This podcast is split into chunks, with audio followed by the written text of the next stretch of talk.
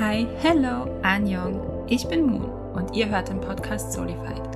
Ich spreche über alles, was die K-Pop-Szene bewegt, aber vor allem über die Dinge, die mich bewegen. So, let's talk Soul.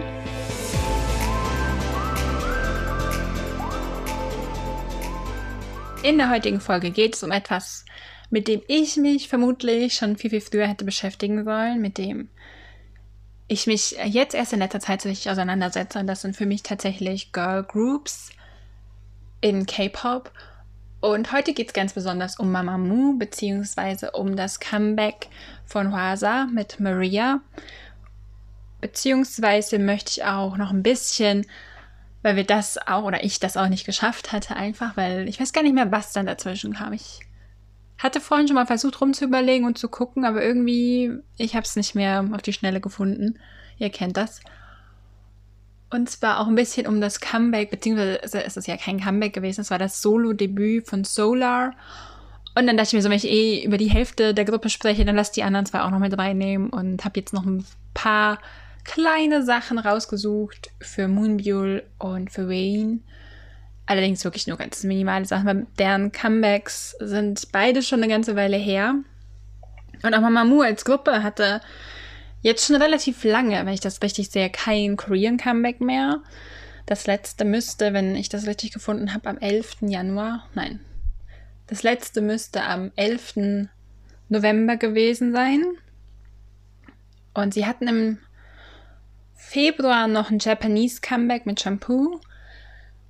Aber so richtig auf ein großes Korean Comeback warten wir dieses Jahr noch vergeblich, würde ich fast sagen, oder könnte man fast sagen. Und ja, Mamamoo ist bei einer etwas kleineren Agency, bei RBW, würde ich jetzt mal sagen, spricht man sie aus. Vielleicht kennt der eine oder andere sie auch davon, dass auch One Us oder One We unter der gleichen Agency sind. Und auch die Gruppe Fromance hatte ich noch gefunden, aber von denen hatte ich vorher noch nie was gehört. Und Mamamoo hatte ihr Debüt 2014 schon, also die gibt es schon richtig, richtig lange. Und ich war, als ich zum ersten Mal angefangen habe, über Mamamoo Sachen nachzulesen und zu gucken, richtig überrascht, wie lange es die tatsächlich auch schon gibt, weil es kam mir nicht so vor. Also da war ich wirklich, nicht, dass ich man jetzt sagen könnte, die waren so schlecht, deswegen dachte ich, die gibt es noch nicht so lange überhaupt nicht. Also in welcher Welt war Mamamoo denn bitte jemals richtig schlecht? In keiner. Das, die Antwort kann ich euch gleich geben. Aber es war einfach für mich ungewohnt aus meinen Boygroup Realms rausgesehen, wo dir die Gruppenzusammensetzungen, der Aufbau und auch wie die sich entwickeln, wie die, wie lange es die gibt, ist ja ganz anders, dadurch, dass ja die männlichen Idols ins Militär müssen, während die weiblichen Idols diese Verpflichtung nicht haben. Deswegen war ich ein bisschen überrascht, auch wenn man bedenkt, dass gerade Wien und Huasa ja beide 95 geboren sind, also ein Jahr jünger sind als ich.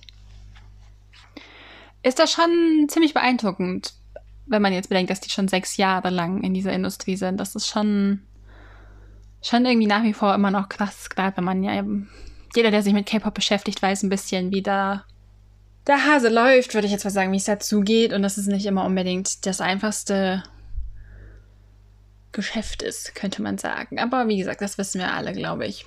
Und dadurch, dass sie eben von aus einer kleinen Company kam, war es, denke ich, am Anfang für Mamamoo ein bisschen schwieriger. Aber Jetzt stelle ich euch erstmal kurz die Member vor, wie ich bin überzeugt davon, dass die meisten die von euch kennen, aber wir gehen es jetzt trotzdem mal durch. Wir haben nämlich als Leaderin und als Vocalist Solar, sie ist auch die älteste, hatte jetzt mit Spit It Out vor ein paar Wochen ihr erstes Solo-Debüt. Und darauf gehe ich später noch ein bisschen ein. Als nächstes hatte ich Moonbull, die Rapperin und Performerin ist, die zweitälteste. Und was bei ihr super spannend ist, ist, dass sie am dritthäufigsten genannte weibliche Rapperin in K-Pop ist und dass sie eigentlich alle ihre Rap-Parts selber schreibt. Und ich weiß auch, also Hwasa ist ja Sub-Rapperin oder, ne, könnte man so sagen. Bei ihr weiß ich nicht, ob die ihre Rap-Parts auch selber schreibt. Könnte ich mir aber vorstellen. Vielleicht schreibt Moonbull die mit. Da war ich mir jetzt nicht so sicher. Da habe ich nicht so viel dazu gefunden. Aber das fand ich super spannend. Und was ich an Moonbull auch so gerne mag oder so, was mich so fasziniert hat auch von ihr, ihrer Art, wie sie mit Gendernormen umgeht, wie sie das für sich auf der einen Seite vielleicht auch definiert und aber davon eben abweicht, weil wir sind es ja gewohnt, sage ich jetzt mal im K-Pop, dass die Outfits teilweise sehr knapp sind, dass sie auf jeden Fall super weiblich sind. Im Normalfall ist es so, wenn die Frau auf der Bühne eine lange Hose trägt, hat sie mindestens einen Crop Top an. Wenn sie einen kurzen Rock trägt, hat sie ein normal langes Oberteil an, solche Sachen, ne? Und es gibt natürlich Safety Shorts, ne? Und es ist schon, es wird schon dafür gesorgt, dass alles so bedeckt ist, wie es sein sollte. Aber die Outfits sind halt sehr weiblich. Sage ich jetzt mal sehr, sehr weiblich. Und das ist sowas, was Moonbuell wenig bis gar nicht trägt. Also die ist meistens eher so, ich will jetzt nicht sagen, dass sie eher männlich wirkende Kleidung, aber halt locker sitzender, könnte man sagen. Und dann weitere Hosen, weitere Oberteile, Blazer und so. Also sie hat so einen ganz eigenen Stil für sich entwickelt, den ich super, super gerne mag und wo ich mir immer denke, da würde ich mir gerne eine Scheibe von abschneiden, weil ich super spannend finde. Auch, dass sie diese Möglichkeit hat oder dass sie das durchgesetzt hat für sich, dass sie eben so auf der Bühne stehen möchte und so auftreten möchte. Das finde ich super, super spannend. Die letzte Veröffentlichung von Moonbuell war Eclipse, beziehungsweise das Album dazu Dark Side of the Moon. Dazu sage ich aber auch später nochmal ein bisschen was. Als nächstes habe ich Mia Wayne aufgeschrieben, die auch Vocalist ist und Performerin und eben ja bekannt eben für ihre Stimme, für ihre weiche Stimme, aber trotzdem auch sehr kraftvolle Stimme ist. Und ich habe auch gelesen, dass sie gelernt hat, Schlagzeug zu spielen, was ich super spannend finde, weil ja was ich auch erst in der Recherche herausgefunden habe, war, dass alle Member von Mamamoo Instrumente spielen können. Manche moderne Instrumente, manche traditionelle, manche beides. Und das ist auch mal was, was ich persönlich einfach schön finde und was ich hier eben auch super faszinierend finde, weil das eigentlich super wenig jetzt nach außen getragen wird, meiner Meinung nach. Oder zumindest nicht so, dass ich es wahrgenommen hätte, großartig.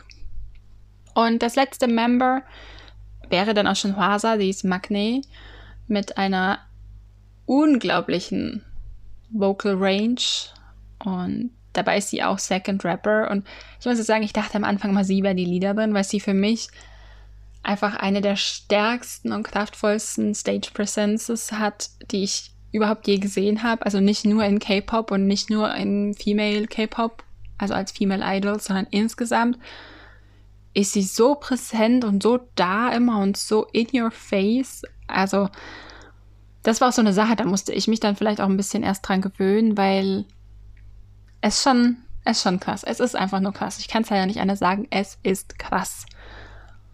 Und dass sie eben nicht nur Rapperin ist, sondern auch Vocalist und dass sie einfach, also was man jetzt auch in ihrem letzten Comeback jetzt mit Maria sieht, mit manchen Liedern auf dem Album, dass sie einfach insane gut ist und dass ihre Stimme einfach so unglaublich schön ist, auch wenn sie manchmal anders ist vielleicht als die von anderen Idols, wenn sie manchmal ein bisschen anders klingt, hat die auch so einen souligen Ton, finde ich, und auch ihre Musik, die sie jetzt solo release oder auch in Mamamoo hat man das immer ganz gut, dass es oft so, ein, so ein, was ganz Weiches mit sich hat. Und das fand ich super, super spannend.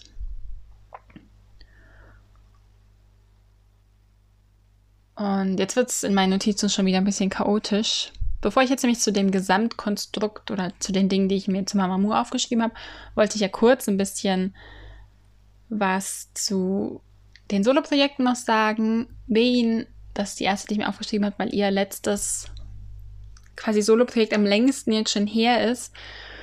Und weil ihr Debüt hatte sie schon 2018, also tatsächlich schon relativ früh mit der Single Easy. Und was aber für mich ganz besonders im Kopf geblieben ist, einfach weil es auch für Korea, für Südkorea als Kultur so unüblich ist und auch was Besonderes und also auch mutig, müsste man schon fast sagen, ist, dass sie in Goodbye, was sie 2019 veröffentlicht hat, eine LGBTQ plus Love Story verkörpert hat, besungen hat, repräsentiert hat.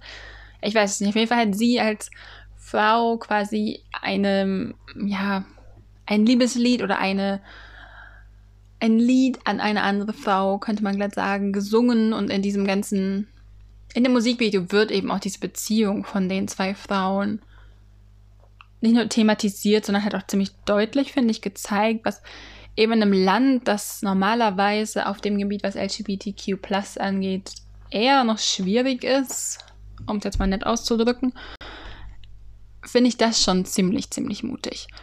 Und das ist auch mit so einem Grund, warum Mamamoo weil das bei allen Membern sich durchzieht, nicht nur durch die Solo-Projekte, sondern auch durch das, was die als Gruppe machen. Und ich glaube, dass das, vielleicht auch aus persönlichen Gründen, aber das hat für mich einfach dafür gesorgt, dass Mamamoo immer so einen ganz besonderen Platz bei mir hat. Auf, ich will jetzt nicht sagen aufgehoben auf so einem Podest, aber so, ja, sie sind einfach was Besonderes. Sie sind tatsächlich einfach was Besonderes, sie sind anders.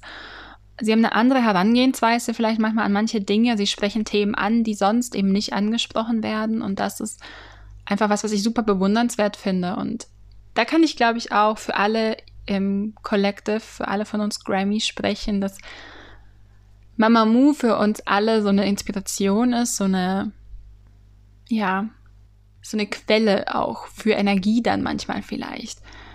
Weil die es eben auch nicht immer so leicht hatten und das Empowerment, was sie aber in ihren Liedern mitbringen, ist einfach für uns, für mich das perfekte Empowerment, das, was ich mir als Frau dann öfter wünsche, was ich mir als Frau vielleicht auch manchmal öfter sagen sollte, was man einfach auch verdient hat, öfter zu hören. Und da ist Mamamoo immer ganz gut dabei, finde ich. Da sind Mamamoo einfach richtig, richtig gut darin, ihre Messages zu verkörpern und nach außen zu tragen und dabei laut zu sein. Laut und energetisch und nicht nachzulassen, egal was man ihnen jetzt von der Industry aus entgegenschleudert, welche Steine man ihnen in den Weg legt, was auch immer. Und mit Wen und Goodbye das war einfach für mich so. Das geht ans Herz, das geht richtig, richtig ans Herz, finde ich. Und an die Substanz dann irgendwie auch. Nicht nur, weil sie so eine schöne, so eine unglaublich schöne Stimme hat, sondern eben auch in dem, was sie erzählt und von was sie spricht und von was sie singt, ist es, was ich eben schon vermeinte, vielleicht auch von bei mir, gerade weil ich da persönlich vielleicht anders involviert bin, äh, überhaupt involviert bin in diese LGBTQ plus Szene, Movement, wie auch immer ihr es nennen wollt, finde ich es einfach richtig, richtig schön und diese Diversität, die ja sonst vielleicht unterrepräsentiert ist, kann man unterrepräsentiert sagen, ich glaube schon, wird halt hier einfach mit einem Neon-Leuchtschild uns entgegengetragen. Ich versuche das jetzt so schön bildlich auszudrücken. Ich hoffe, ihr wisst, was ich meine und ich rede mich nicht hier schon wieder um Kopf und Kragen. Aber sie hat auf jeden Fall, finde ich, einen großen Schritt gemacht mit diesem Lied und auch was gewagt. Also es ist nicht so, dass es nur so ein bisschen eine Mini-Andeutung war, sondern es ist wirklich in your face. Und das bräuchten wir definitiv öfter, denke ich. Und ich bin so froh einfach, dass Mama Mu da vorne mit dabei ist als zweites Member mit dem vorletzten, also vorvorletzten Solo-Comeback hatte ich mir Moonbuell aufgeschrieben. Die hatte ihr Debüt im Mai 2018 mit der Single Selfish und hat jetzt am 14.02.2020 Dark Side of the Moon veröffentlicht mit der Single Eclipse. Und ich muss ja auch gestehen, wenn ich in der Lage wäre, ich weiß nicht, ob man das so sagen kann, aber wenn ich in der Lage wäre, in dieser Gruppe einen Bias zu haben, wäre es vermutlich Moonbuell. Einfach weil ich das Gefühl habe, mit der connecte ich auch nochmal auf einer anderen Ebene. Und dass die einfach bei mir so, wie sage ich das, es hat Klick gemacht. Ich weiß es nicht ich finde es einfach bei ihr so super spannend, wie sie sich selbst showcased. Also bei allen Membern finde ich das spannend, aber bei Moonbury nochmal ganz anders. Und wie sie ihre, ich sage jetzt mal in Anführungszeichen, Rolle als Female Idol in dieser Industrie showcased und wie sie eben damit umgeht, dass könnte man jetzt vielleicht sagen, dass es gewisse Erwartungen an sie gibt, wie sie auszusehen hat, was sie zu tragen hat. Ne? Wir kennen das alle, wir haben es alles schon oft genug gesehen. Es gibt genug Female Idol Groups den man einfach anzieht, dass da vielleicht von der Agency ein kräftigerer Stempel drauf gedrückt wird, ohne das jetzt negativ oder abwertend zu meinen. Es ist einfach so. Aber ich finde, dass es gerade bei Moonbury, dass die aus dieser Rolle, die Female Idols oft einnehmen müssen, dass sie da rausbricht und dass sie eben nicht dieses stereotypische darstellt und dass sie eben nicht diese extrem weibliche Seite von sich zeigt. Was jetzt abgesehen davon, dass ich eben sehr mag, wie sie sich kleidet, einfach mal notwendig ist, vielleicht für diese ganze Industrie. Und wenn man jetzt bedenkt, dass ja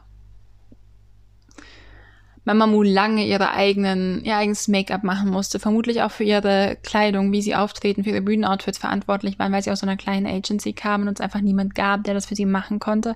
Könnte ich mir schon auch vorstellen, dass sich dadurch Freiheiten vielleicht für sie entwickelt haben oder dass sie sich da Freiheiten rausgekarft haben aus diesem Konstrukt, die sie sonst vielleicht nicht gehabt hätten, wenn das anders ausgesehen hätte, wären die bei einer größeren Agency gewesen wären. Aber das sind nur so meine persönlichen Vermutungen. Und ich liebe es einfach, dass sie eben nicht diese feminine Kleidung trägt und dass sie da wirklich rausfällt und auch offensichtlich irgendwie rausfällt. So, wenn man sie in Interviews sieht, wenn man sie auf der Bühne sieht. Und ich meine, natürlich kann sie das alles auch tragen und es gibt auch bestimmt Momente, wo sie das tut, aber wenn sie es sich aussuchen könnte, dann tut sie es, glaube ich, nicht. Und das ist allgemein so ein bisschen. Moonbyul, sie klingt eben auch so anders und das ist auch, sie hat halt so ein ich will jetzt nicht sagen Puppengesicht, das ist auch schon wieder so abwertend. Aber sie klingt so anders, als wie sie aussieht. Also sie sieht halt so lieb aus und sie klingt aber richtig böse manchmal und richtig, also energetisch. Diese Energie, die sieht man ihr manchmal gar nicht an. Und das ist auch was, was ich eben super faszinierend finde. Also, dass sie so adorable aussieht, aber halt uns literally Feuer entgegenspuckt. Und das fasziniert mich sehr. Es wird mich, glaube ich, auch noch eine ganze Weile faszinieren oder halt auch nicht loslassen, weil ich das einfach super spannend finde, wie sie damit auch spielt ab und zu. Und dann hat man sie halt eigentlich als Rapperin in der Gruppe. Ich meine, sie wurde ursprünglich, war sie Trainee als Vocalist, hatte ich gelesen. Und gerade in ihren Solo-Sachen, finde ich, hört man das auch richtig, richtig krass, dass sie auch das Training für den Vocalist eigentlich bis zum gewissen Teil bestimmt hatte, aber ihr Rap ist halt immer noch so insane gut. Ja, vielleicht bin ich wirklich biased, ich weiß es nicht, aber ich bin auf jeden Fall very in love mit diesem, mit ihrem Album, mit ihrer Musik, mit dem Musikvideo. Ja, sehr soft halt auch. Endlessly soft auch für die vier. Und als nächstes haben wir schon Solar, die älteste. Und das fand ich richtig, richtig spannend. Die hat ja jetzt auch erst ihr Debüt gehabt, ihr Solo-Debüt am 23. April mit Spit It Out. Und ich meine, sie hat, glaube ich, schon auch viele andere Sachen vorher gemacht. Und es gibt bestimmt auch Soundtracks. Und die hat auch, was ich gesehen habe, einen YouTube-Channel, Solar Cedo. Fand ich auch sehr, sehr lustig. Hatte ich jetzt nur bei ihr gefunden. Bei den anderen Membern hatte ich nichts gesehen. Und Spit It Out ist einfach auch so ein Empowerment-Song, der ein, ja, der einem so richtig viel Mut und so richtig viel Kraft und Energie mitgibt. Und es geht halt wieder um diese Selbstliebe. Und da dachte ich mir auch nur, bless them members und diese Songwriter und einfach dieses ganze, wie Mamamoo sich darstellt mit eben diesen konstanten Messages über Selbstliebe, über treat yourself better und all das und dieses, was eben aus ihrer Musik mitgegeben wird, welche Dinge, die sie vermitteln wollen, mitgegeben werden, die Freiheit, über das eigene Selbst entscheiden zu können, über den eigenen Körper entscheiden zu können, die Seele, was auch immer. Aber ne, sie ist da ganz laut und ganz stark für diese Freiheit und für diese Selbstbestimmung. Das war das Wort, was ich gesucht habe, die Selbstbestimmung. Auch vielleicht als Frau. Und das war auch sowas, was ich aus diesem Song mitgenommen habe. Und es war einfach so unglaublich beeindruckend auch. Als Debüt, ich meine, es ist jetzt nicht so, dass man sagt, ja, die ist ja ne, ganz jung, ganz frisch dabei. Die macht das jetzt schon ein paar Jährchen und das merkt man ihrem Debüt, finde ich, auch richtig an. Und es ist einfach, es war anders, als ich erwartet hatte. Ich dachte mehr, ich weiß nicht warum, ich kann nicht sagen, warum ich dachte, dass es mehr in die Richtung Ballade gehen würde, was es aber gar nicht tut vom Sound her, finde ich. Aber es, ist, es bleibt einfach spannend. Und ich glaube einfach, dass es für die Member von Mamamoo unmöglich ist, langweilig zu werden. Also, ich kann es mir einfach nicht vorstellen. Das ist so jenseits meiner Vorstellungskraft. Und bei Solar ist es halt einfach, sie hat auch so eine spannende Stimme, so. Ich kann es schlecht beschreiben. Ich, ich kann es, glaube ich, gar nicht beschreiben aber auf jeden Fall auch eine Stimme, die mich unglaublich beeindruckt, immer noch und vermutlich auch für immer unglaublich beeindrucken wird. Und ich höre ja auch so gerne beim Singen zu und das, ach, das macht mich einfach so, so, so glücklich. Ich kann es nicht anders sagen. Und was mit Solar für mich auch noch so ein bisschen, ja, ich will jetzt nicht sagen, eine besondere Verbindung ist. Aber meine beste Freundin, der ich letztes Jahr im November, glaube ich, zur Buch Berlin war sie hier genau. Zwar noch bevor ich den Podcast angefangen hatte, hatte ich mit ihr einen Abend, wo wir eben hier noch in Leipzig waren. Ich glaube, es war bevor wir nach Berlin gefahren sind oder am Tag, wo wir zurückkamen, ich weiß es nicht mehr. Wir haben uns super viele K-Pop-Videos angeguckt und sie ist da auch super offen dafür, weil es ist eigentlich überhaupt nicht ihre Musik, aber sie hört sich dann halt an, weil es mich begeistert und weil ich es gut finde und sie das halt dann wenigstens mal angucken will und versuchen will. Und wir hatten da nichts gefunden, was ihr so richtig taugt, weil sie eben den Rap-Part nicht so mag in K-Pop. Gerade das, was ich immer spannender finde, mit jedem Comeback und jedem Debüt, das ich erlebe, verfalle ich diesen Rap-Parts mehr. Und irgendwann kriege ich von ihr eine Nachricht, weil ich hatte auch, das muss ich auch ehrlich gestehen, ich hatte Solar gar nicht so krass auf dem Schirm ich habe es mir zwar angehört und ich fand es auch richtig, richtig gut. Ich habe es nicht so gehypt, wie ich es hätte hypen sollen im ersten Moment, weil ich einfach noch very overwhelmed war mit, ich weiß gar nicht, wer es, ich glaube, ich glaube, es war das Debüt von Gravity. Aber ich bin mir nicht mehr so sicher. Nagelt mich nicht drauf fest. Es ist so viel passiert in den letzten Wochen und Monaten, dass ich durcheinander komme. Und ich will nicht sagen, jedes Comeback war gleich, aber die verschwimmen alle so ineinander, dass ich es immer mehr verwechsle und es immer mehr durcheinander bringe, was denn Mann jetzt passiert ist und ich einfach super schlecht bin, mir Daten zu merken. Also äh, ein Datum ist bei mir das Erste, was ich vergesse. Und dann schreibt sie mir irgendwann, dass sie jetzt auch K-Pop hört und dass sie jetzt auch dieses Lied entdeckt hat. Das wurde ihr irgendwie angezeigt. Ich weiß gar nicht, ob es auf Spotify oder YouTube war. Und sie fand es richtig gut und ne. Und hat mir dann irgendwann ein Foto geschickt und ich habe es richtig gefeiert, weil es war eben Spit It Out von Solar. Und jetzt bin ich die ganze Zeit schon immer auf der Suche, gerade bei den letzten Comebacks und auch bei den Debüts, die wir jetzt hatten, ob ich Lieder finde, die ähnlich klingen wie das, was Solar gemacht hat mit Spit It Out, die ich ihr dann schicken kann. Weil es mich natürlich einfach super glücklich macht, dass sie da jetzt auch irgendwie für sich so ein bisschen den Zugang gefunden hat. Und was dann für mich eben auch dieses Lied nochmal zu was Besonderem gemacht hat. Aber ja, das sind eben dann diese persönlichen Verbindungen, die man manchmal zu bestimmten Liedern findet oder wo man dann sagt, okay, man muss das Lied einfach zur richtigen Zeit hören, weil wenn man es im falschen Moment hört, dann zündet es nicht. Und wenn du es aber ein paar Wochen später in dem Moment hörst, wo du es brauchst, dann ist es, als würden sich, also würde auf einmal alles Sinn ergeben. Und ein bisschen ist es bei mir auch so mit Solar gewesen, dass ich es am Anfang nicht so richtig einordnen konnte, auch wenn ich es richtig gut fand, aber es hat noch nicht ganz so Klick gemacht. Dafür jetzt umso mehr. Und das freut mich eben auch unglaublich. Und die letzte der Member ist Fasa. Die habe ich jetzt ganz zum Schluss gesetzt, weil es ja um ihr Comeback hauptsächlich eigentlich heute gehen sollte, auch wenn ich jetzt schon super viel über die anderen geredet habe. Aber ich denke, das macht überhaupt nichts. Man kann nie genug über Mamamoo und die Member reden. Und wie ich am Anfang schon gesagt habe, es wird Zeit, dass wir uns auf Solified endlich mit Girlgroups auch beschäftigen und nicht nur mit den Boygroups. Auch wenn ich befürchte, wenn ich so meine Hörgewohnheiten anschaue, dass vermutlich die Boygroups immer einen größeren Anteil haben werden. Aber ich hoffe, ihr verzeiht mir das. Und ich bin auch erst dabei, so richtig mich in irgendwelche Girlgroups reinzuarbeiten, reinzuhören. Und Mama Mu ist einfach die, die es mir am leichtesten gemacht hat, tatsächlich. Also Mama Mu, ich, es ist auch super witzig. Ich weiß gar nicht, ob ich das schon mal erzählt hatte, aber tatsächlich habe ich ja auch mit einer Girl Group eigentlich angefangen, K-Pop zu hören. Und bin dann, also es war damals, damals, es ist jetzt ungefähr ein Jahr her, es ist fast ein Jahr her mittlerweile, dass ich angefangen habe, K-Pop zu hören. Und ich habe damals mit Momoland angefangen. Die wurden mir reingespült auf YouTube in einer Phase, in der ich quasi sehr wenig geschlafen habe und dann nachts immer Teenagers React to und dann irgendwann K-Pop Stars React to, Teenagers React to K-Pop und solche Sachen geguckt und gehört habe. Und da war eben auch ein Video von Momoland dabei. Witzigerweise auch von ATs. Und da dachte ich mir noch so, was sind das denn für Weirdos? Und dann habe ich zwei Monate später ATs nochmal für mich entdeckt und ich frage mich, wer die für dieses amerikanische Interview angezogen haben, weil die sehen so seltsam aus. Die sehen aus, als wären sie irgendwie aus dem Ende der 80er abgehauen und direkt hier gelandet und ich liebe ATs, das habt ihr sicherlich mitbekommen.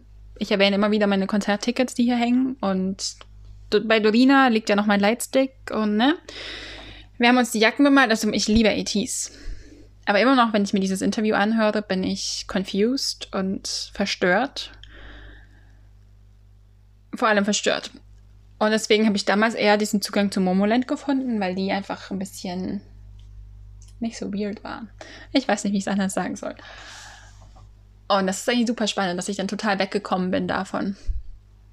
Und eigentlich mehr in die Boygroup Realms mit BTS und dann vor allem Monster X und dann ATs gerutscht bin. Das waren ja, glaube ich, so die drei ersten Bands, also Male Bands, die ich gehört habe. Und umso mehr freue ich mich jetzt auch, dass ich langsam wieder den Weg zurück zu den Girlgroups finde. Aber, jetzt mich abgeschweift. Eigentlich wollte ich ja über Wasa und ihr Comeback Maria sprechen. Es ist ein Mini-Album mit sechs Liedern. Und Wasa hatte ihr Debüt im Februar 2019 mit Twit. Und Twit ist bei mir letztes Jahr auch schon rauf und runter gelaufen, weil es auch irgendwie so eine super Faszination auf mich ausgewirkt hat, dass ich auch irgendwann nicht mehr aufhören konnte, das so richtig zu hören. Und als ich dann es gibt ja diese, wir hatten es in der Jackson Wang-Folge schon erwähnt, das neue Meme, das geboren ist. Bei dem Auftritt mit JYP, als Jackson völlig entsetzt guckt. Und der JYP ist eben zusammen mit Huasa aufgetreten. Glamorous Party hieß der Auftritt, glaube ich, wo auch diese berühmte Plastikhose. Ich kannte die bis dahin noch gar nicht, wusste auch, ich weiß bis heute nicht, ob er die da zum ersten Mal anhatte oder ob er die vorher schon getragen hatte, ob das so ein Markenzeichen ist ich fand sie so gruselig, dass ich mich nicht mehr weiter damit beschäftigen wollte. Auf jeden Fall, selbst da war ich schon richtig, richtig fasziniert. Und sie hatte dann, das fällt mir jetzt auch gerade erst ein, das hatte ich gar nicht aufgeschrieben, bei irgendeinem, ich weiß nicht mehr, ob jetzt JYP auf Mama oder auf den MMAs war. Oder was ganz was anderes, auch möglich. Auf jeden Fall auf einer anderen Awardshow hatte sie auch eine Stage zusammen mit Dua Lipa. Und ich weiß noch, wie, wie blass und langweilig Dua Lipa neben Hasa aussah und Hasa einfach eine Stage-Präsenz hatte, die jenseits von Gut und Böse war. Es, also du konntest nicht weggucken von ihr, es war einfach unmöglich. Es, also es ging nicht. Du konntest nicht weggucken von ihr, egal mit wem sie auf der Bühne steht, ob es jetzt die anderen Member von Mamamoo sind, ob es andere Künstler sind. Ich finde, dass Hasa einfach so diese, die, sie hat so eine Gabe, dass sie dich als, oder mich als Zuschauerin in dem Moment einfach so in den Bann zieht, dass ich nirgendwo anders hingucken kann, gefühlt, und dass ich so auf sie fixiert bin und so von ihr fasziniert und begeistert bin. Das macht mich regelmäßig richtig fertig. Und ich habe mich auch richtig gefreut, als sie jetzt bei Vasa und auch die anderen Member haben zum Teil auch richtig viele Collaborations gemacht, haben mit anderen Artists zusammen mit anderen Artists zusammen gesungen. Und die letzte von Hwasa, die ich jetzt mitbekommen habe, bei MQ zusammen mit One We. Das ist die Band, also keine Gruppe, sondern eine Band von der gleichen Agency. Und die haben auch, lass mich nicht lügen, entweder Hit, nein, Hit ist 17, I'm so sorry. Entweder Hip oder Twit. Die, die klingen aber auch alle verdammt ähnlich. Aber es war nicht Hit von 17. Sie haben entweder Hip oder Twit gecovert und haben eben diese Collaboration, dieses Lied zusammen mit Huasa gesungen und auch performt. Da gibt es auch ein richtig tolles Musikvideo dazu. Und ich finde ja sowieso, dass Bands, also Band-Bands in Südkorea super unterrepräsentiert und super underappreciated sind. Das fängt mit The Rose an und es hört mit Day 6 auf, die eigentlich echt erfolgreich sind, aber trotzdem halt im Leben niemals vermutlich an die auch nur im Ansatz an den Erfolg von Idol Groups rankommen, was ich super, super schade finde. Und deswegen finde ich es umso schöner, gerade weil Mamamoo eigentlich für, als, als Girl Group immens erfolgreich ist und auch so, so eine positive, also ich finde einfach, denen ihre Außen Außenwirkung ist unglaublich positiv und dass sie dann eben auch so mit unbekannteren, jüngeren Künstlern so viel machen, allgemein mit anderen, also viel mit anderen Künstlern zusammenarbeiten. das finde ich auch immer super, also fand ich an Mamamoo schon immer super, super spannend. Ich habe mich jetzt halt natürlich gefreut, dass sie mit One We das zusammen gemacht. Allgemein die ganzen Inter, also die ganzen, es sind nicht so viele Interactions, die wir bekommen, aber ich sammle jeden Krümel auf. Die Interactions mit One We und One Us sind ein Blessing für uns, finde ich. Und dann als Spitze des Eisbergs oder als Spitze des Ganzen eher dieses Video von Q zu haben, das war, ja, das hat mich sehr, sehr glücklich gemacht. Ich mag das Lied auch richtig, richtig gerne. Und das Ganze führt jetzt eben dazu, dass sie am 29.06., also vor ein paar Tagen, ihren, ja, ihr Comeback mit Maria hatte. In Maria singt sie viel, also das war zumindest das, was ich mitgenommen habe, singt sie viel über die Hate-Kommentare, die sie als Member einer Girl Group erleiden, sich anhören muss oder halt als Person oder auch als Person des öffentlichen Lebens. Es geht auch um die Einsamkeit, die sie vielleicht empfindet, weil natürlich hat sie die anderen vier, natürlich hat sie die anderen drei Member von Mamamoo, aber trotzdem ist sie halt irgendwie für sich alleine. Zumindest war das, was so für mich rausklang. Und als ich das Video zum ersten Mal gesehen habe, dachte ich mir, what the fuck? Is she eating a brain? Is she eating a fucking brain? Es war teilweise sehr, sehr blutig, aber auch irgendwie angemessen, weil sie zeigt ihre Wut und ihre Angst und ihren Ärger und all diese negativen Gefühle auf eine besondere Art und Weise und wortwörtlich sehr roh.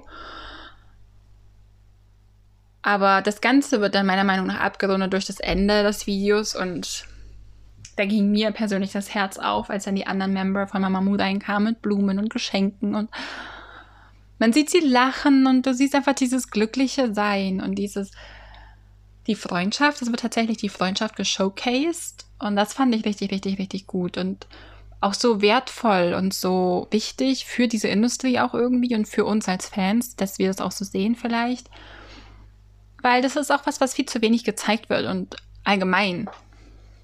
Ich kann jetzt nur von unserer westlichen Gesellschaft natürlich sprechen, aber diese, diese Freundschaft zwischen Frauen wird viel zu oft zu was Giftigem und zu was, was mit Neid beschmutzt ist. Ich hoffe, ihr wisst, was ich meine. Und ich finde es halt wichtig, aber dass man zeigt, dass Frauen sich nicht immer gegeneinander ausspielen lassen sollten, das nicht auch immer tun und dass sie dagegen halten und dass die genauso zusammenhalten können, wie wir es eingeredet bekommen, dass es hauptsächlich nur Männer tun, weil Frauenfreundschaften halt immer so auf Neid und ach, ich weiß gar nicht, wie ich es anders ausdrücken soll. Zumindest ist das, das, was ich schon viel erlebt habe und was ich viel gesehen habe und was ich finde, was auch viel zu oft in Filmen oder in Büchern repräsentiert wird, eben in dem Dunstkreis, in dem ich mich vielleicht auch bewege. Vielleicht habe ich auch einfach die falschen Bücher und Filme gelesen und geguckt.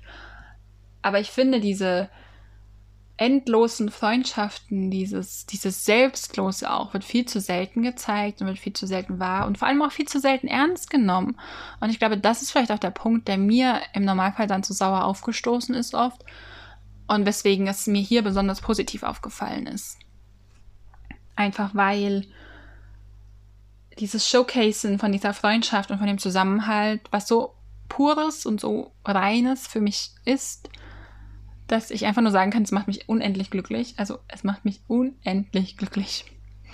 Und das zu sehen und dass sie das vielleicht auch hat, gerade wenn man jetzt die negativen Lyrics oder das Schlechte, was alles vorher kam, betrachtet in dem Text, dann ist es umso schöner, dass sie eben vielleicht doch nicht ganz alleine ist, sondern dass sie ihre drei Freundinnen an ihrer Seite hat und, und dass sie gemeinsam das zusammen durchstehen, könnte man ja fast schon sagen. Und damit würde ich auch schon sagen, wir tauchen jetzt schnell in das Album ein. Es ist nämlich richtig, richtig gut. Es ist richtig gut. Das erste Lied, Intro Nobody Else, ist meiner Meinung nach viel zu kurz. Was, also was soll das denn? Unter zwei Minuten? Ich hätte es mir so viel länger gewünscht, weil es auch so, so, so gut ist. Und wenn sie als an dem Punkt, als sie gesungen hat, Why Don't You Love Yourself, dachte ich mir so, es ist eine gute Frage, Hoasa. Eine sehr gute Frage. Und ich finde, dass sie und auch die anderen Member, sowohl in den Solo-Projekten als auch in den Projekten von Mamamoo als Gruppe, immer sehr oft genau diese richtige Frage stellen. Und keep a smile on your face. Es ist einfach ja, Hwasa trifft es allein damit schon, finde ich, sehr auf den Punkt, meiner Meinung nach. Über Maria habe ich jetzt gerade schon ein bisschen gesprochen, deswegen da wollte ich jetzt nicht nochmal tiefer drauf eingehen. Das dritte Lied auf dem Album ist Kidding. Und das war wieder so typisch Hwasa für mich, weil es ist komplett anders als die ersten beiden Lieder. Aber sie klingt eben immer anders, als ich es erwarte. Ich kann niemals abschätzen, auch nur im Ansatz, wie sie klingt. Das klingt immer anders. Es klingt nie so, wie ich glaube, dass es klingen könnte. Selbst wenn ich mir tausend Dinge vorstelle, dann nimmt sie das nächste, was ich mir noch nicht vorgestellt habe. Das ist. Ich weiß nicht, ob es eine Gabe ist, vielleicht von uns beiden, dass wir so überhaupt nicht matchen auf dem Gebiet manchmal, aber das ist auch das Lied gefühlt wo ich mich bis jetzt am schwersten mit tue auf dem Album, weil es einfach, es passt überhaupt nicht zu meinen Hörgewohnheiten, es passt nicht zu dem, was ich normalerweise höre, es passt nicht, überhaupt nicht zu dem, was mir normalerweise gefällt. Aber es ist trotzdem spannend und es ist trotzdem so, ich mir denke, ah, vielleicht eben auch eines der Lieder, wo ich sage, die habe ich noch nicht zum richtigen Moment gehört. Da muss ich einfach noch den richtigen Moment abwarten, bis, es, bis er da ist, bis ich das gebrauchen kann. Und dann wird auch das Lied vermutlich Klick machen. Genauso ist es auch mit dem nächsten. I'm Bad Too, ein Feature mit DPR Live. Und das ist ein sehr chilliger Sound, sehr. Ja, man fühlt sich jetzt mal auf so einer Wolke in den Urlaub davon schweben irgendwie. Auch wenn der Text vermutlich super deep ist und The Heartbreak, es wäre typisch für K-Pop. Ich habe nicht mehr ganz die Zeit gehabt, mir alle Texte durchzulesen. Aber es würde zu meinen typischen Erfahrungen mit K-Pop passen, dass dieses Lied The Heartbreak ist und irgendwie auch ganz diepe Lyrics hat, während halt der Sound so bubbly und chill ist. Und jetzt habe ich tatsächlich eins übersprungen. Shame on me. Nach Kidding kommt nämlich eigentlich Why. Und es ist eine Ballade. Und ich hätte nicht geglaubt, dass ich das sage, aber ich glaube, dass Why mein Lieblingslied von dem Album sein könnte. Nicht nur, weil die Zeile, die mir auch so super im Kopf geblieben ist, war halt direkt Why don't you love me? Why don't you need me? Was halt so dieses, diesen Schmerz und diese Sehnsucht irgendwie ganz gut einfängt und ach, ich weiß gar nicht, wo ich anfangen soll bei dem Lied. Es hat mir einfach so unglaublich gut getan. Es hat mir auf der einen Seite so weh getan, weil es so traurig war, aber es hat mich auch so unglaublich glücklich gemacht. Und ich glaube, das ist definitiv das Lied auch, was ich am meisten davon hören werde. Also von all denen, die ich jetzt gehört habe, bisher gefällt mir das definitiv am besten. Und auch die zweite Ballade, LMM, die war auch, dass ich sie gar nicht so erwartet hätte. Also ich meine, ich wusste auch, dass Vasa vom Stimmlichen her richtig, richtig krass unterwegs ist. Das kann man nicht anders sagen. Die hat eine Stimme jenseits von Gut und Böse. Ich kann es nur wieder sagen. Da ist so viel Power dahinter, so viel Energie. Die hat eine Range, das ist der Wahnsinn. Und das zeigt sie auf diesem Album auch wieder. Dann hat sie mit Maria so einen Power-Song, Y und LMM sind aber so Balladen, aber nicht, dass man sagt, oh, die sind super soft und so ganz leise und sanft und zart. Auch. Aber sie sind trotzdem sehr kraftvoll und energetisch. Und ich glaube, dass das auch etwas ist, was Wasa ausmacht und was sie definiert vielleicht auch ein bisschen. Also nicht zuletzt, weil Wasa für mich immer so ein Powerhouse war und immer so, ja, einfach nur krass war. Ich kann es immer nur wieder sagen. Ihre Stimme ist so insane. Die ist so gut. Ich hätte einfach auch nicht erwartet, wie sanft dieses Lied im Gesamten ist. Eben dann im Vergleich zu I'm Bad Too oder Maria oder Kidding ist es einfach ganz, ganz anders vom Sound her. Und dann hat man sechs Lieder und du hast gefühlt sechs verschiedene Musikrichtungen, sechs verschiedene Stile. Jedes Lied ist anders. Es ist kein Lied gleich oder ähnlich. Und das ist auch super, super beeindruckend. Ich kann's, ich kann mich leider Gottes mittlerweile nur noch wiederholen. Alle diese vier Frauen sind einfach so beeindruckend. Und das ist eben mit der Grund, warum ich so, so, so viel mehr über Female K-Pop-Idols lernen möchte, weil die einfach so unterschätzt werden oft. Und das ist richtig unfair. Und das sehe ich auch bei mir selbst, dass ich da gerade am Anfang das viel zu oft belächelt habe und gar nicht wertschätzen konnte, was auch dahinter für eine Arbeit steht und womit die eigentlich umgehen müssen. Und das ist auch was, wo ich mich selber nochmal, wo ich mir erstens an die Nase fassen muss, dass ich da so oberflächlich war und zweitens mich auch nochmal anders reingeben muss jetzt weil es einfach nicht sein kann. Also da bin ich dann noch ein bisschen so, nicht, das kann nicht sein, dass ich das nicht verstehe, dass ich das nicht, dass ich nicht wenigstens irgendwas daran finde, was mich richtig begeistert und nicht nur mit Mamamoo. Also ich denke, es gibt so viele andere Gruppen, die auch toll sind, die auch richtig gute Musik machen, aber an die ich einfach anders rangehen muss, als ich jetzt vielleicht vorher an meine Musik rangegangen bin. Und das ist aber auch was, was K-Pop mich gelehrt hat, könnte man fast sagen, wie ich meine Herangehensweise an Musik verändern muss und wie allgemein meine Herangehensweise an Musik war und was ich da ändern und überdenken muss. Und ich denke auch insgesamt könnte man sagen, dass Mamamoo da eine gute Gruppe ist, um Denkanstöße zu finden, egal jetzt für was, weil die so vielschichtig sind und so, ich will nicht sagen abwechslungsreich, aber sie sind halt was Besonderes. Und das fängt dann eben schon dabei an, diese Besonderheit, dass es eigentlich keine wirklich festen Positionen gibt in, innerhalb der Gruppe, dass Moonbyul als Vocalist trainiert wurde, dass aber Solar und Ween auch rappen können und dass die vier einfach Queens sind und we should stand them. Auch, was ich vorhin schon erwähnt hatte, dass die Instrumente spielen. Ich weiß nicht, ob ihr euch die Rock-Version von Gogo Baby schon mal angehört habt. Da war ich auch nur so, what the fuck? Wie insane krass ist das denn bitte? Und dass sie auch das, was eben Mamamoo für mich ausmacht, ist dieses Empowering, Empowering Women und dass die über toxische Themen sprechen, also über toxische Schönheitsideale, über toxische Beziehungen, über Schönheitsstandards, an denen sie und alle anderen Female Idols gemessen werden. Das ist man, hört man unter anderem in dem Lied What Girl in dem es darum geht, dass man selbstbewusst sein soll in der eigenen Haut, dass man sich wohlfühlen soll, wie man ist und dass man für dieses Wohlfühlgefühl halt vielleicht auch kämpfen muss. Und natürlich kann man sich nicht hinstellen und sagen, ich fühle mich jetzt wohl in meiner Haut. Der Kopf funktioniert so nicht. Kein Kopf funktioniert so. Das ist was, was man lernen und antrainieren muss, weil wir es einfach von unserer Gesellschaft aus immer eingetrichtert werden, dass wir uns selbst optimieren müssen und ich denke auch gerade in den letzten Wochen und Monaten mit Corona war ja auch dieser Selbstoptimierungswahnsinn richtig, richtig krass. Und ich bin da am Anfang auch drin gewesen, und ich dachte, ja, jetzt bin ich den ganzen Tag zu Hause, jetzt kann ich Sport machen und ich mache das und ich lerne die Sprache und ich tue mich hier weiterbilden und ich mache das und ich mache nebenher noch Uni und ne, eine Woche später lag ich völlig am Ende, weil ich einfach so einen Berg von Sachen mir vorgenommen hatte, von dem ich natürlich nichts geschafft hatte, weil es einfach zu viel war, dass ich dann nur noch rumsaß und prokrastiniert habe.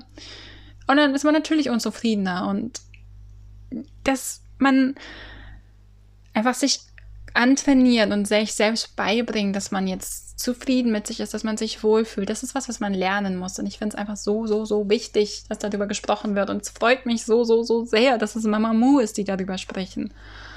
Und es hört halt damit nicht auf. Ich habe auch gelesen, dass Wasa eben sagte, dass sie der Meinung ist, dass eben dieses Selbstvertrauen, diese Confidence, das ist, was einen schön macht. Und ich glaube, gerade aus ihrem Mund ist das so wichtig, weil Wasa auch immer so viel Hass abbekommen hätte, weil sie nicht diesen Schönheitsstandards entspricht. Und mir kann kein Mensch erzählen, kein Mensch kann mir erzählen, dass diese Frau nicht wunderschön ist. Nicht nur, weil sie eine Stage-Präsenz hat, die uns vermutlich alle von den Socken haut, sollten wir sie jemals live vor uns stehen haben. Ich glaube, ich wäre sprachlos. Ich könnte kein Wort zu ihr sagen. Ich wäre, ich sag jetzt so klein mit Hut und meine Finger sind literally aufeinander gepresst. Es ist, ja, die hat, also Wasa hat das auf keinen Fall verdient. Das muss ich, glaube ich, nicht extra erwähnen. Keiner von denen hat es verdient. Niemals in keinem Leben. Aber dass sie trotzdem eben diesen Selbstvertrauen sich aufgebaut hat und dass sie so ein krass dickes Fell hat, ist auch irgendwie was, wo ich sage, das ist jemanden, den ich mir auch als Vorbild nehmen kann, wo ich sagen kann, so möchte ich werden, so möchte ich werden, wenn ich groß bin. Wenn ich groß bin, will ich wie Oasa werden. Das ist was, was mich so glücklich macht, dass die eben dieses Gefühl auslösen, dass man sagt, ja, zu denen kann ich aufschauen, weil die sprechen über Themen, die mich betreffen, die mir wichtig sind und die sonst halt super oft verschluckt werden es geht dann auch zum Beispiel, dass sie offen über ganz viele Dinge reden, über Mental Health, dass sie ohne Make-up im National TV auftreten. Also, was ich auch gelesen habe, das hatte ich vorhin schon erwähnt, dass Moonbull hier mit Genderrollen nicht ganz so, dass sie die bricht und dass es ihr eigentlich egal ist und dass es für sie keine Relevanz hat. Aber auch Solar, das war so eine Sache, als ich das gelesen hatte, ich konnte es gar nicht erst glauben, ich musste es dann raussuchen. Aber es gibt einen Auftritt von Solar, wo sie sich auf der Bühne ihr T-Shirt zerreißt. Und ich meine, natürlich hat sie noch ein Sport-BH-Bustier drunter an quasi. Aber ihre Argumentation war halt so, ja, aber die männlichen Idols können das doch auch. Warum dürfen wir das nicht?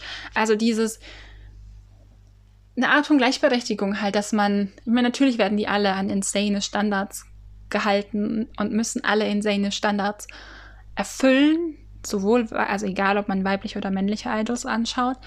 Aber bei weiblichen Idols ist es nochmal ganz, ganz anders, weil eben auch die weibliche Rolle in Südkorea eine ganz andere ist.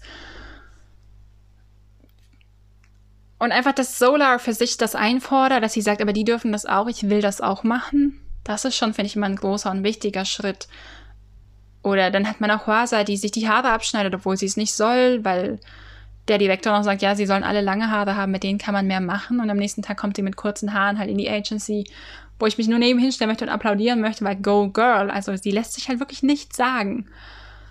Und was ich auch gelesen hatte, das fand ich auch, da ist mein, also ihr seht auch schon, ihr, ihr seht ja, ihr hört auch schon, dass ich da jetzt super enthusiastisch dabei bin, weil es mich einfach so bewegt und begeistert und mich richtig, da kann ich mich richtig mitreißen lassen. Noch mehr als sonst. Und gerade weil sie auch immer wieder offen ihren Support zu LGBTQ zeigen und auch nicht nur so ein bisschen, sondern so richtig. So dass sie 2016 haben sie genderfluide Tänzer und Tänzerinnen, also eine genderfluid Dance Group, stand dort in dem Artikel, auf ihre Bühne geladen, um mit denen zusammen zu performen. Also sie sind, sie bieten auch immer wieder halt eine Stage und sie bieten Raum und Platz für diese Menschen, die halt sonst nicht repräsentiert werden. Sie haben auch Drag Queens eingeladen für das Musikvideo von Hip, eben das Wayne in ihrem Lied eine LGBTQ Love Story darstellt. Das sind so, und es sind nur so kleine Sachen und das ist bei weitem noch nicht alles, was sie gemacht haben, aber es ist, es ist nur der Anfang, es ist nur an der Oberfläche gekratzt quasi.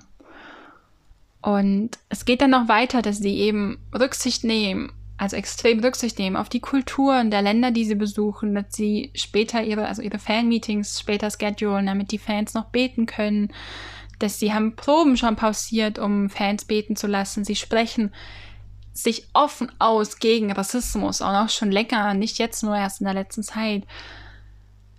Und was ich auch super spannend fand, dass ihr Lightstick auch vibrieren soll, damit Fans, die eben nichts sehen, nur schlecht sehen, die nicht hören, ne, oder nur schlecht hören, auch wissen, dass sich jetzt was verändert, wann sie jubeln sollen, dürfen, ne, wie auch immer. Also, dass der einfach nicht nur leuchtet und blinkt, sondern dass er halt noch eine andere Art von Signal sendet. Und auch, was ja jetzt, auch hatte ich vorher schon öfter gehört, aber bei Mamamoo jetzt tatsächlich auch zum ersten Mal, ist mir das begegnet in K-Pop, mittlerweile habe ich schon öfter gehört, dass in Starry Night innerhalb der Choreo auch Gebärdensprache mit eingewebt sein soll. Und ja, es ist einfach, Mamamoo ist einfach eine tolle Gruppe. Mamamoo sind der Hammer. I love them the most. Und ich habe eigentlich jetzt auch noch Sachen auf meiner Liste, aber ich fühle gerade, ich fühle mich gerade körperlich richtig exhausted, weil mich einfach das so beschäftigt auch und mich so begeistert, dass ich mich da jetzt so richtig reingeben möchte und ah, es ist einfach nur so gut und die haben jeden Erfolg verdient und ich hoffe, dass die bald ein Comeback haben zu Fürth und dass es ein richtig krasses Comeback wird. Weil Mamamoo ist eine, also nicht nur meiner Meinung nach, sondern das ist eine der erfolgreichsten Girlgroups 2019. Hip, wenn ich es richtig gelesen hatte, ist das Lied, was am längsten in den Melon Daily Top 10 Charts war 2019 und also sogar länger als Fancy von Twice. Die haben unglaublich hohe Sales auch für sich und ich hatte auch gelesen, dass die Mama Hip Remix Stage oder Performance die meistgesehene Performance von den Mamas auf YouTube und auf Naver ist. Und was ich auch richtig krass fand, das hatte ich jetzt erst vor ein paar Wochen rausgefunden, als ich angefangen habe, Road to Kingdom zu gucken, dass Mamamoo letztes Jahr Queendom gewonnen hat. Was ja das Pendant, der Vorreiter quasi zu Kingdom, was jetzt im August nochmal laufen soll, ist, in dem ich glaube auch sieben, sechs oder sieben weibliche Idol-Groups gegeneinander angetreten sind, um eben herauszufinden, wer die Queen Group ist. Und da hat Mamamoo gewonnen. Zu Recht, meiner Meinung nach. Also nur so random Side Facts noch für euch. Und sie sind einfach, ähm, ich weiß nicht, ob man noch sagen kann, dass sie underrated sind, aber sie sind auf jeden Fall underappreciated. Und ich bin der Meinung, jeder sollte Mamamoo lieben. Einfach jeder. Und um das Ganze jetzt abzuschließen, um meinen, ja, ich will nicht sagen Rant, aber ihr wisst, was ich meine, möchte ich euch noch ganz, ganz, ganz sehr ans Herz legen, die Reaction von Kira und Ena zu dem Musikvideo von Wasa zu Maria. Weil da sind auch nochmal, da haben die beiden auch nochmal ganz viel über Mamamoo im Anschluss erzählt und auch was sie begeistert eben an der Gruppe. Und das ist auch was, was mich interessieren würde. Was, was begeistert euch an Mamamoo? Was sind so, nicht nur was ist euer Lieblingslied, sondern was, was begeistert euch so richtig an Mamamoo? Begeistert euch überhaupt irgendwas? Bin, sind nur wir da so beeinflusst und so excited über die oder geht es auch anderen Leuten so? Schreibt mir das super gerne. Entweder an solified-pod auf Twitter oder solified-podcast auf Instagram oder gerne auch an moon-grammy auf Twitter oder an grammy-moon auch auf Instagram. Und schaut euch auf jeden Fall das Video von Ena und Kira auf dem Grammy YouTube-Kanal an. Ich verlinke es euch unten in der Beschreibung. Und ich würde sagen, wir hören uns ganz, ganz, ganz, ganz, ganz bald wieder nächste Woche. Es kommen schon wieder super spannende Sachen. Wir sind immer noch in einer super spannenden Phase. Ich habe das Gefühl, die Comebacks nehmen gar kein Ende. Jetzt haben wir Stray Kids und 17. Ich will nicht sagen überstanden und auch nicht hinter uns, weil es geht noch vollends weiter. Nächste Woche kommen die nächsten Comebacks. Wir hatten Blackpink, ich freue mich schon wahnsinnig auf Itzy, die jetzt auch bestätigt sind, dass die bald ein Comeback haben sollen. Und ich hoffe einfach, dass ich in den nächsten Wochen die Zeit und die Energie habe, mich noch mehr in Girl Groups zu graben. Und dann haben wir hoffentlich in der zweiten Hälfte von 2020 ein ein bisschen ausgewogeneres Verhältnis zwischen Male und Female Idol Groups. Und dann freue ich mich auf nächste Woche und wir hören uns ganz bald wieder. Annyeong!